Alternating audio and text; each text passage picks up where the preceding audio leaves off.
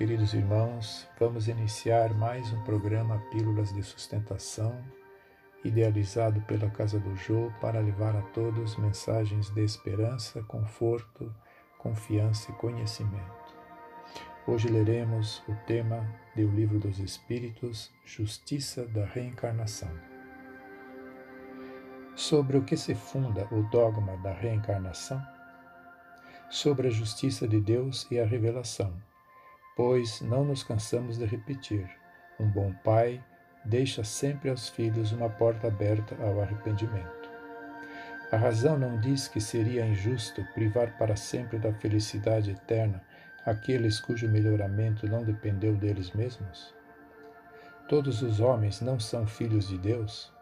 Somente entre os homens egoístas é que se encontram a iniquidade, o ódio implacável e os castigos sem perdão.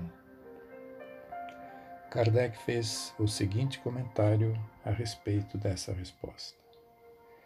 Todos os espíritos também tendem à perfeição, e Deus lhes proporciona os meios de consegui-la com as provas da vida corpórea.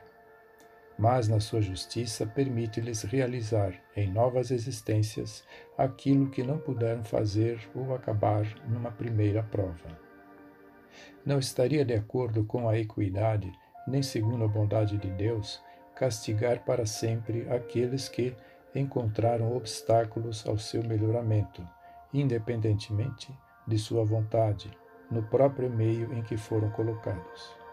Se a sorte do homem fosse irrevogavelmente fixada após a sua morte, Deus não teria pesado as ações de todas de todos na mesma balança, e não os teria tratado com imparcialidade.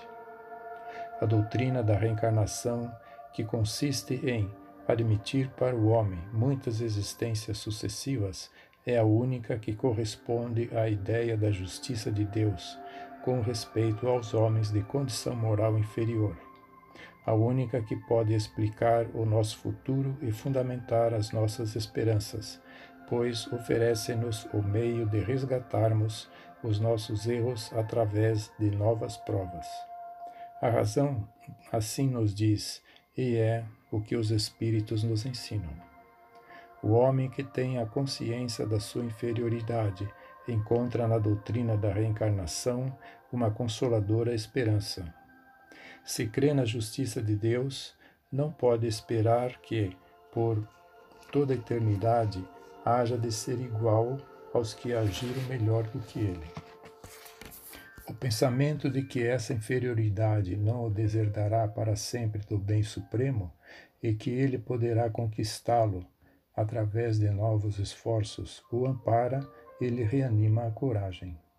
Qual é aquele que, no fim da sua carreira, não lamenta ter adquirido demasiado tarde uma experiência que haja que já não pode aproveitar?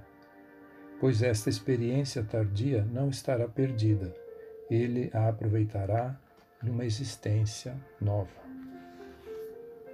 Que Jesus nos fortaleça em nossa jornada terrena. Que assim seja, graças a Deus.